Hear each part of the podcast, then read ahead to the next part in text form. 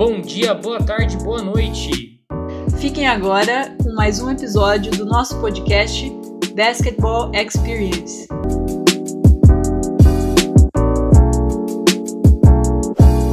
Salve, salve pessoal. É, bom dia, boa tarde, boa noite para todo mundo que está ouvindo a gente. É, mais um podcast, nosso quarto, né, Cata? Da, uhum. Do nosso canal aí. E nesse podcast mais que especial, a gente tem a presença de nosso segundo convidado aqui hoje. Então, vou pedir, vou pedir que a Rosana se apresente primeiramente e queria já de antemão agradecer a presença, agradecer a disponibilidade. É, a gente sabe que, que não é fácil, né?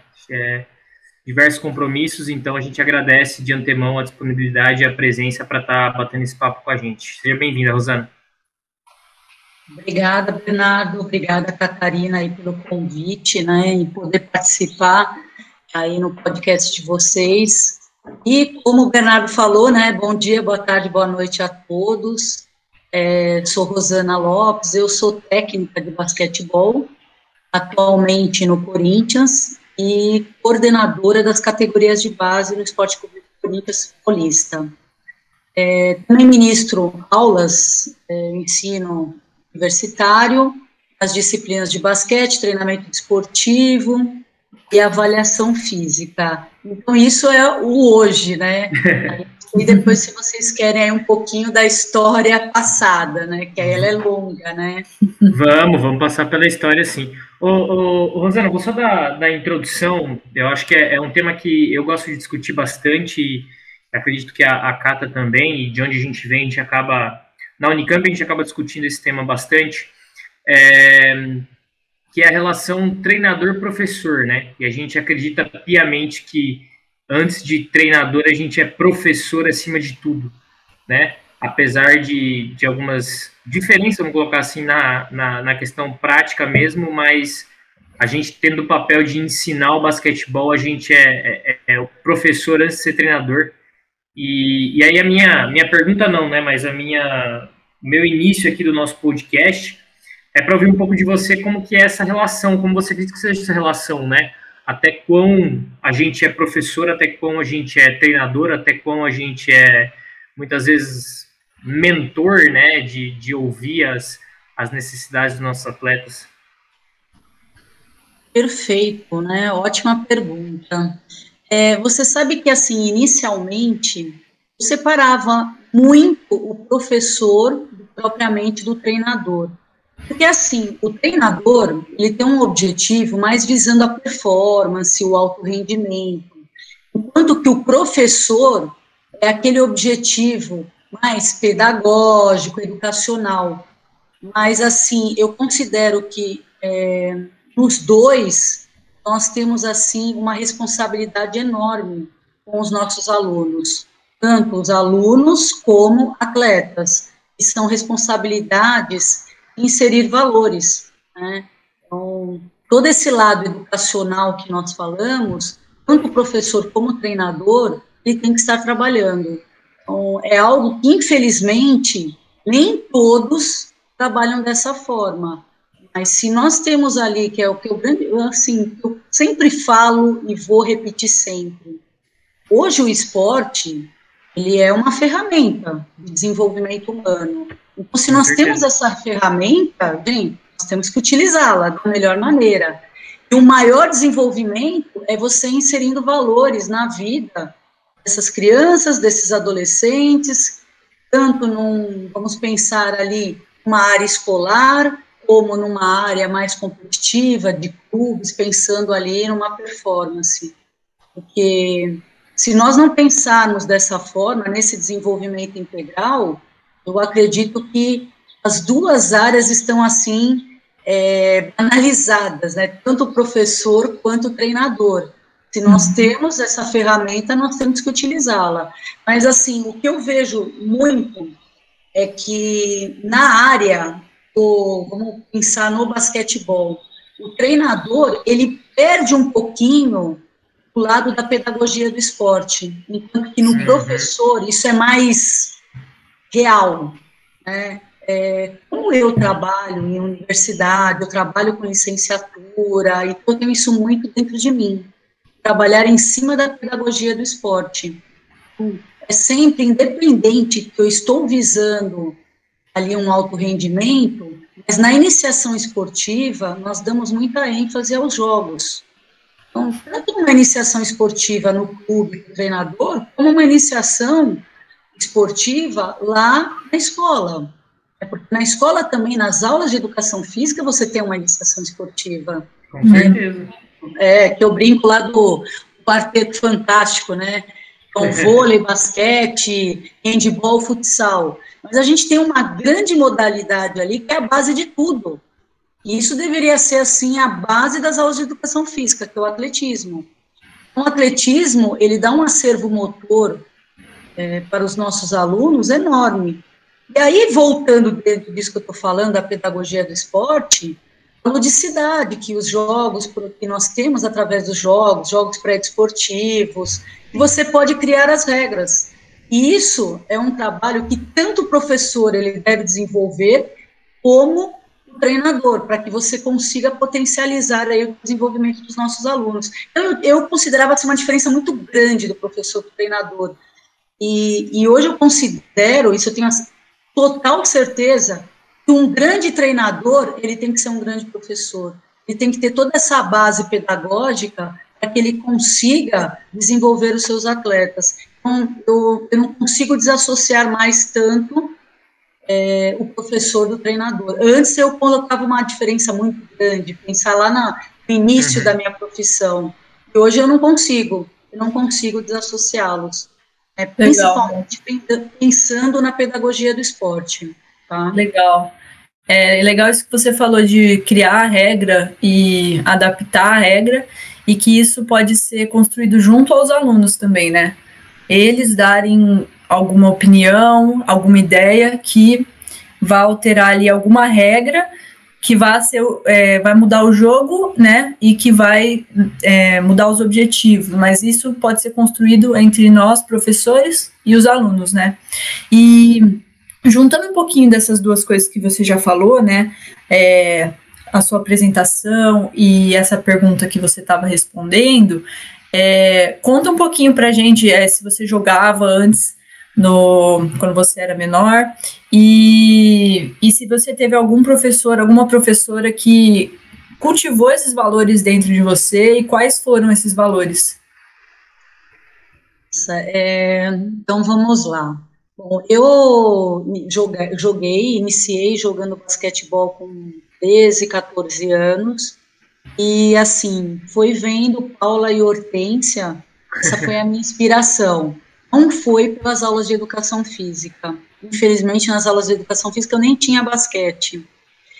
E através dessa inspiração de vendo elas jogando, eu fui atrás e São Paulo, nós não tínhamos locais com basquetebol feminino. Tinha, mas a maioria era masculino. Então eu tive muita dificuldade. Aí consegui Centro Olímpico, Padote, e depois tinha que ir para Grande São Paulo.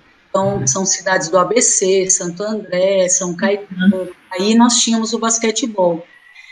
E uma professora que eu tive, é, as minhas professoras elas eram muito enraizadas no que elas gostavam e não o que era necessário para os alunos. Então, eu tive uma professora, ela, ela tinha sido jogadora de vôlei, ela só dava voleibol para nós. e uma outra professora, e ela só dava é, ginástica artística. Então, eu, a, a, minha base de educação foi, física foi essa. Isso fez com que eu pensasse em relação a todos, porque as minhas amigas, elas não tiveram vivências em outras modalidades, em outras atividades físicas, até para desenvolvimento motor. Isso ficou, isso daí ficou assim muito registrado, porque se eu te falar, eu gosto de voleibol, eu gosto de toda atividade física, todos os exercícios físicos, mas nem todos. Então, você tem que proporcionar isso aos alunos. Então, isso foi algo que deixou muito claro, assim, para mim, durante a minha profissão. E nós não devemos, eh, se nós queremos, assim, potencializar o desenvolvimento integral dos nossos alunos, a gente precisa passar o quê? uma variedade de movimentos para eles, independente se é através do esporte, o esporte vai ser uma ferramenta, se é através de atividades mais lúdicas, mas a gente tem que dar é, essa opção, essa oportunidade para os nossos alunos. Eu não tive essa oportunidade. Mas, por outro lado, é, elas agregaram muito, porque eram profissionais extremamente competentes no, competentes no que elas se propuseram a fazer, e, assim, você via ali a seriedade do trabalho. É, eu não gostava de ginástica artística, e eu aprendi a gostar porque eu aprendi uhum. realmente a realizar, a gente fazia até trave tudo. O voleibol eu já gostava, eu gostava de esporte com bola, queria bola, né? Da futebol, vôlei, basquete, queria bola, né? Então eu aprendi isso, essa responsabilidade que elas tinham e o respeito que elas tinham com os alunos. Isso daí foi algo muito importante. Não era aquele professor, infelizmente, hoje nós temos que admitir que vai lá numa aula de educação física, entrega uma bola, põe um aluno para culpar e. Não, mesmo elas estando ali muito restritas ao que elas estavam passando, mas elas faziam isso com excelência. Isso daí foi também muito importante, ver que já, quando a gente se propõe a realizar algo, a gente tem que fazer da melhor maneira. Mas, assim, a crítica que eu faço é isso, se nós queremos, assim, versatilidade, a gente precisa dessa oportunidade de uma gama maior de movimentos.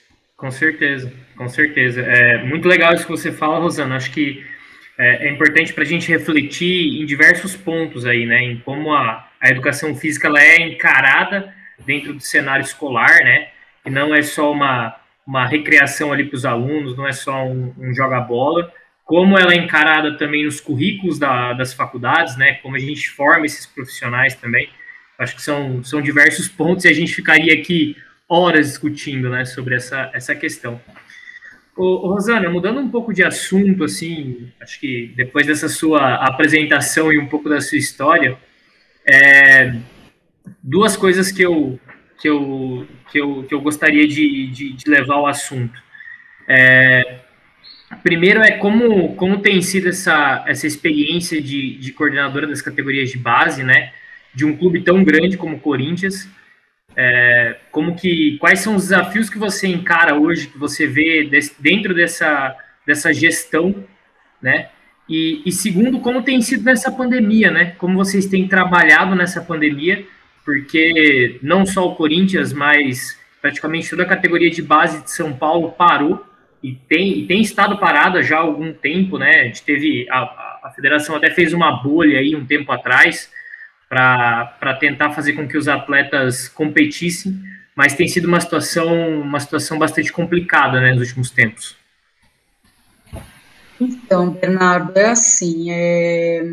Primeiro, vou iniciar aí pela, pelo meu objetivo, né, como coordenadora aí do Corinthians. Quando eu assumi, eu estava trabalhando na Olimpíada é, 2016, quando recebi o convite para ir trabalhar no Corinthians. Mas o convite inicial foi como técnica, e no ano seguinte eu recebi o convite como coordenadora. E, por incrível que pareça, um clube tão grande como o Corinthians, como você mesmo mencionou, não tinha uma escolinha de basquete. Então, para mim, isso era. É, eu ficava indignada. Uhum. É, então, esse foi meu primeiro objetivo como coordenadora, era implantar uma escolinha de basquetebol, tanto que hoje a escolinha de basquetebol no Corinthians ela é chamada de arremesso inicial.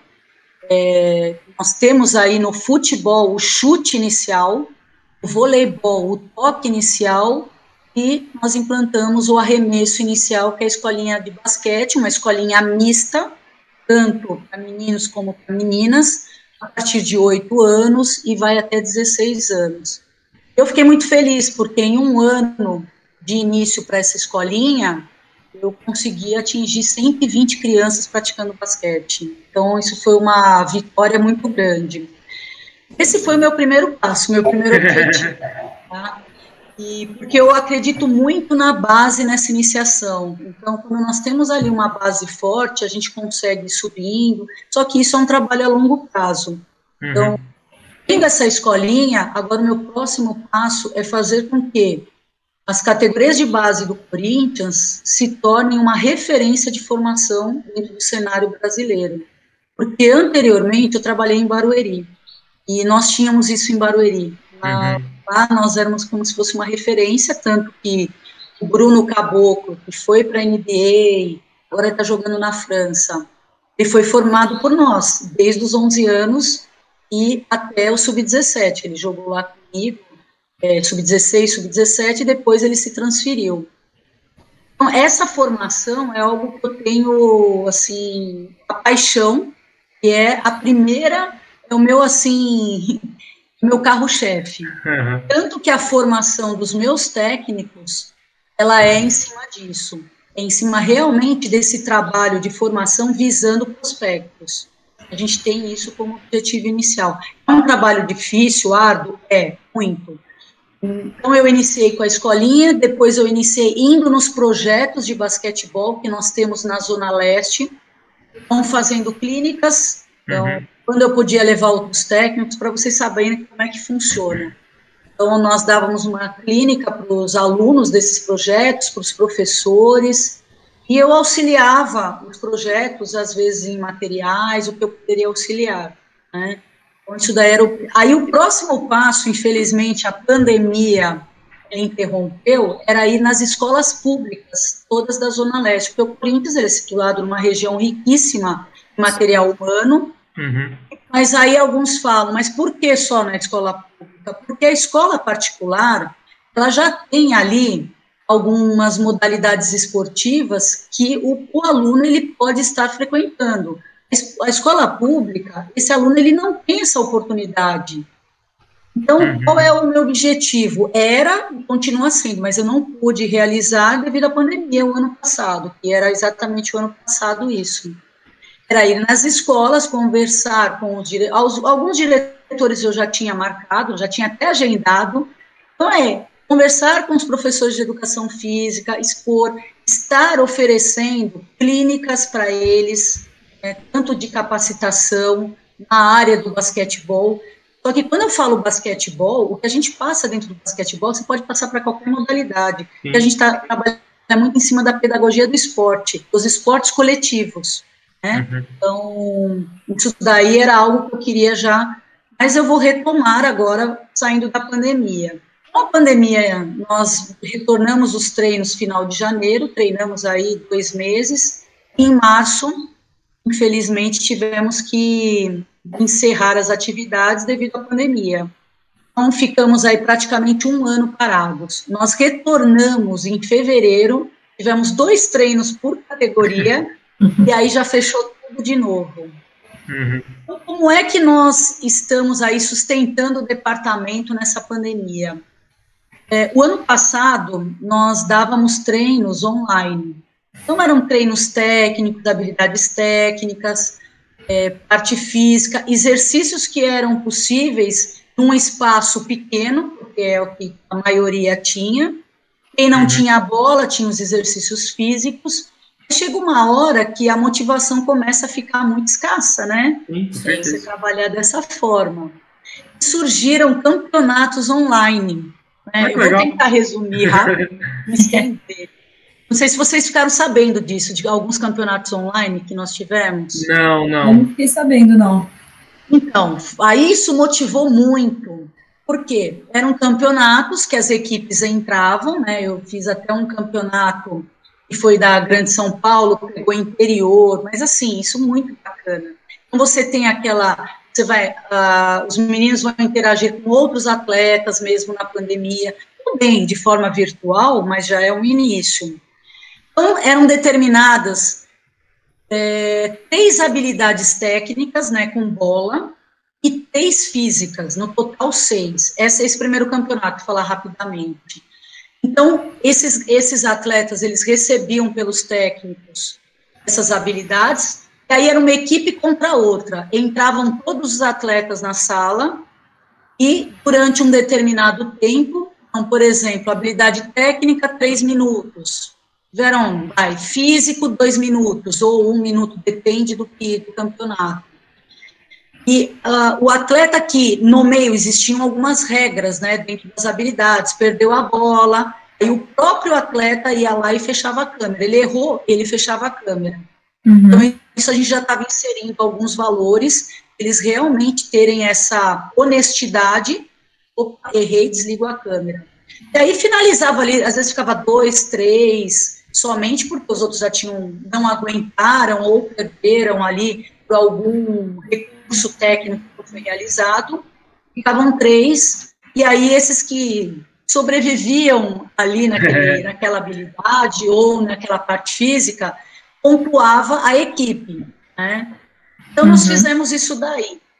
Esse ano, nós entramos também num de habilidades, aí era somente habilidade, era dado um vídeo e tinha que treinar. E aí tinham avaliadores, são técnicos conceituados, avaliavam a qualidade da habilidade. Também era pontuar. Existia uma pontuação. Esse terminou a semana passada. Enfim, então isso foi uma forma que nos auxiliou bastante e nós também uhum. realizamos algumas palestras com os atletas. Então, eu já trouxe palestra de fisioterapeuta, é, preparador físico, eu vou trazer agora um nutricionista, fizemos uma palestra com o Demetrios, que é o técnico adulto, assim, uhum. passando sugestões, como que eles têm que se, é, se portar durante a pandemia, porque eles têm que se cuidar, tanto fisicamente como emocionalmente, que é o mais difícil. Então, a gente tem dado esse suporte a eles. Então, basicamente, isso que nós estamos fazendo agora na pandemia, e sem previsão de retorno. É, esse é um grande, é um grande adendo, né? Sem muita previsão de retorno. Ô, ô Cata, é. deixa eu só tomar uma liberdade aqui, antes de você iniciar o próximo assunto. É uma pergunta rápida, Rosana. É, vocês têm pretensão de iniciar um basquetebol feminino no Corinthians? Se sim, qual que é a projeção disso? Eu sim, mas o, ainda por enquanto o clube não. Por quê? Hum. É, porque agora que nós fechamos todas as categorias, né? Uhum. Então, nós hoje, pensando em São Paulo, São Paulo capital, até o ano passado, a única equipe que tinha todas as categorias, do sub-12 ao adulto, a única equipe é o Corinthians. Entendeu? Uhum. Então, uhum. primeiro nós temos que estabelecer bem o masculino, ali, construir bem essa base, e aí depois, futuramente, nós podemos pensar aí no feminino. Eu tenho essa intenção, sim, mas iniciar ali a mesma coisa, com as meninas na escolinha, e subindo para 11, 12, e aí dar continuidade. Legal. É, eu acho que isso vai ser super importante, assim, porque eu lembro que quando eu praticava o basquete com 10, 11 anos, eu também fazia parte da escolinha, né, de um time misto, que nem vocês têm no Corinthians. Só que aí, quando eu chegava a uma certa idade, pô, o que, que eu vou fazer agora, né? Então, os meninos continuavam e eu não. Então, eu acho que ter você lá dentro e colocar essa ideia na, na cabeça dos gestores, assim, para o quanto antes é muito importante, né? Você lá dentro, eu acho que é uma, uma chave essencial para o basquete feminino se desenvolver, né? Catarina, e... só para colocar, é, eu trabalho com misto, mas eu não deixo essas meninas aí desamparadas, sabe por quê? Porque essa é a motivação delas. É, a menina, a gente desenvolve, é, o, pelo menos a base dela, no momento certo eu já estou encaminhando nós temos o SESI, ali a E Carvalho, que ele tem basquetebol feminino com o Fernando. Eu envio algumas meninas que têm uma condição, um potencial para ele, às vezes eu envio é, para o Centro Olímpico, às vezes ali para o Bradesco. Então, a gente está encaminhando essas meninas, porque senão é, fica meio sem um objetivo, né? Sim, sim. E é isso, assim, que você falou. Eu tive sorte do meu treinador também me indicar para um time aqui do SESI também. Só que, infelizmente, aqui em Campinas, o. É, é, basicamente o basquete masculino, né? Antes tinha bem forte, só que agora é, não tem mais, assim, da base, né? E o time do SESI acabou é, fechando, então eu não segui, né? Porque eu teria que sair da, de Campinas. Isso, digamos que não agradava muito os meus pais, né? Mas enfim. É... Rô, já tô chamando de Rô porque eu tô me sentindo íntima aqui no nosso podcast. a gente queria fazer, é, para finalizar, uma brincadeira com você. É, e a brincadeira é o seguinte: saia justa, hein? Saia justa. Saia justa. Você vai montar o time dos sonhos aí, time feminino dos sonhos. E aí eu vou. Vão ser competições, né? Então eu vou falar duas jogadoras, você vai ter que escolher uma para fazer parte das suas cinco jogadoras principais, certo? Olha, eu já vou avisar todos, aí eu também vou na intimidade A, K e o B, eles nem me avisaram disso, tá? Eles já me colocaram na saia justa. Não, a gente não avisa não, é para ninguém se preparar. É, exatamente. Mas aí aqui é tá, mas você tá falando com a pessoa, eu adoro desafios, me desafiou, bem. Tá bem, você é competitiva? Nossa! Imagina, pouco.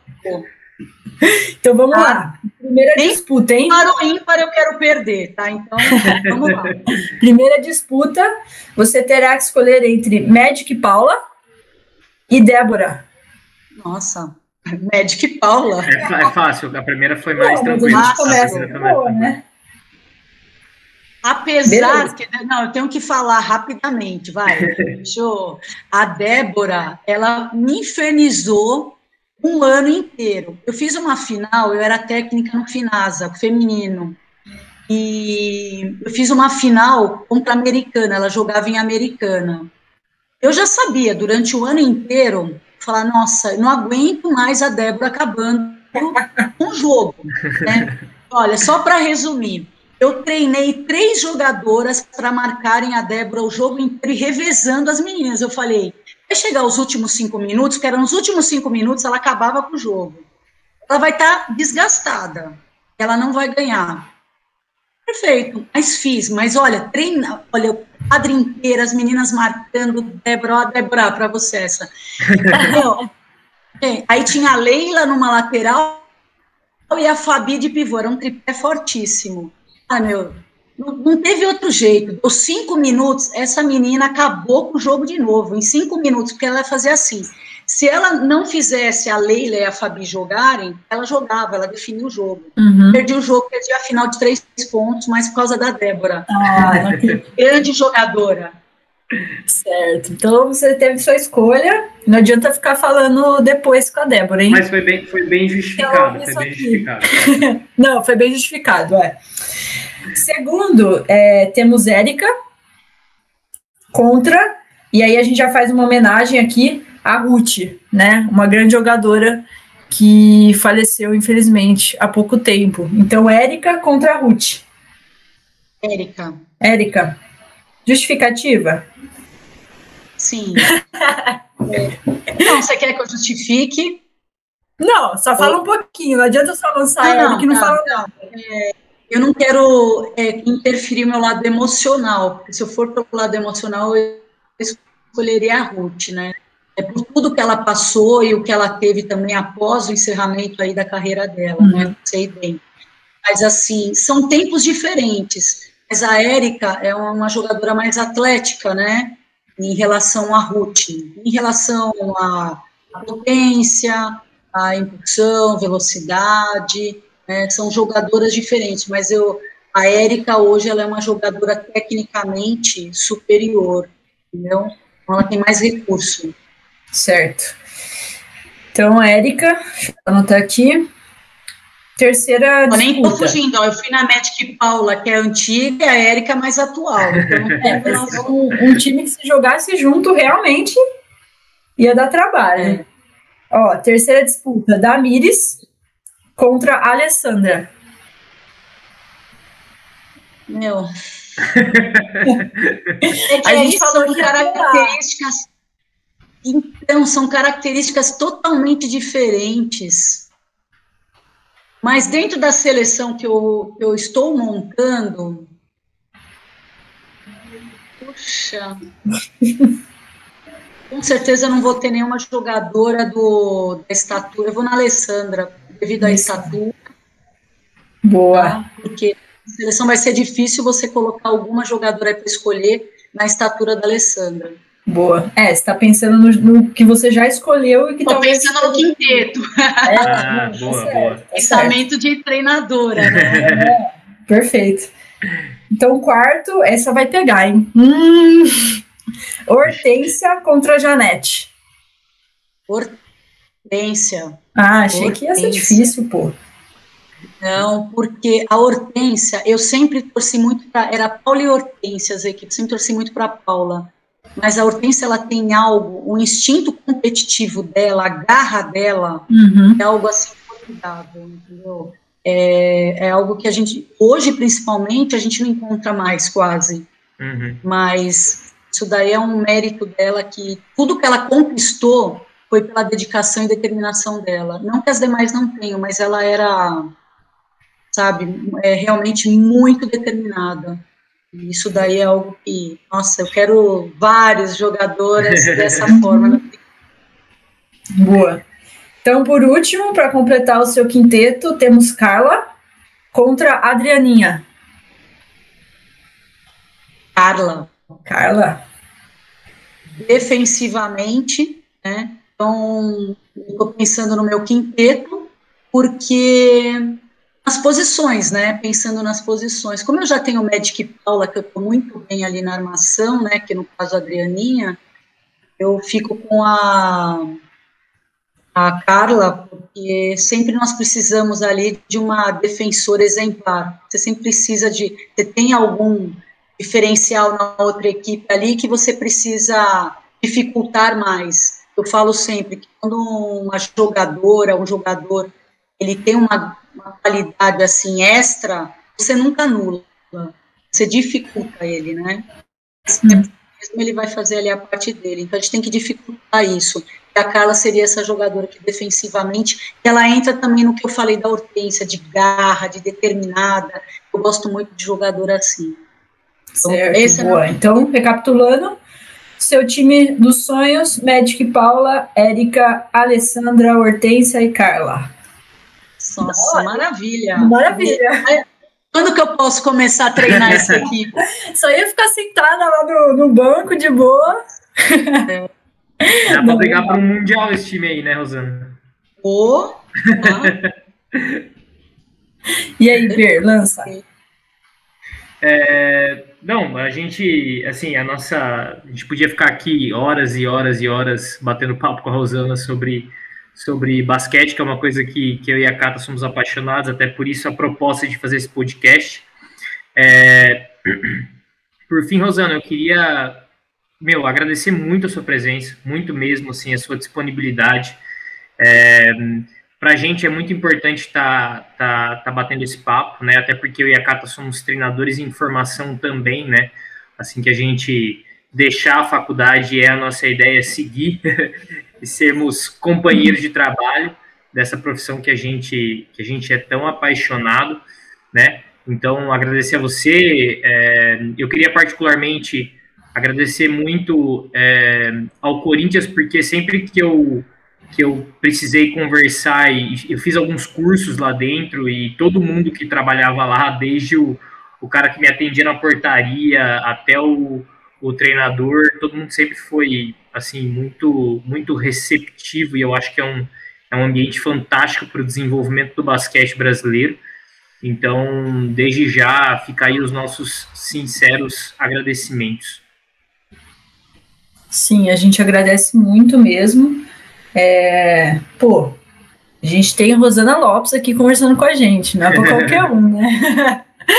então a gente queria agradecer muito, né? Desde o outro projeto lá que a gente fez, do Mulheres, que você gravou e respondeu as perguntas pra gente, foi muito legal. E bom, acho que é isso, assim, Rosana, fala algumas palavrinhas de despedida aí pro pessoal que tá ouvindo. Fala Falo demais, né, gente? Falo não, demais. Que isso, pô. a gente adora. É, não, é, eu queria deixar aqui um, um recado, né? Que assim, é, eu, lá na minha apresentação passou, né? Mas eu sou uma ex-atleta que eu tive muitas lesões. Então, eu encerrei muito cedo a minha trajetória, né, como jogadora de basquete. Iniciei muito e muito cedo a minha de técnica. Eu, com 19 anos, eu já era técnica. E tanto que um dos motivos de tantas lesões, porque antes nós não tínhamos aí essa base científica, os treinamentos, então a minha geração toda é muito lesionada. Tanto que a, eu fiz o meu mestrado em reabilitação neuromotora, para que os meus atletas não sofressem o que eu sofri. Então, esse é um recado para todos os profissionais: cuidem bem dos seus alunos, dos seus atletas, estudem, se capacitem para não realizar é, nenhum treinamento inadequado e que isso futuramente possa acarretar aí algum tipo de lesão. Então, isso daí é muito importante. E, falando aí do B e da K, eu fico muito feliz que vocês vão entrar nessa área.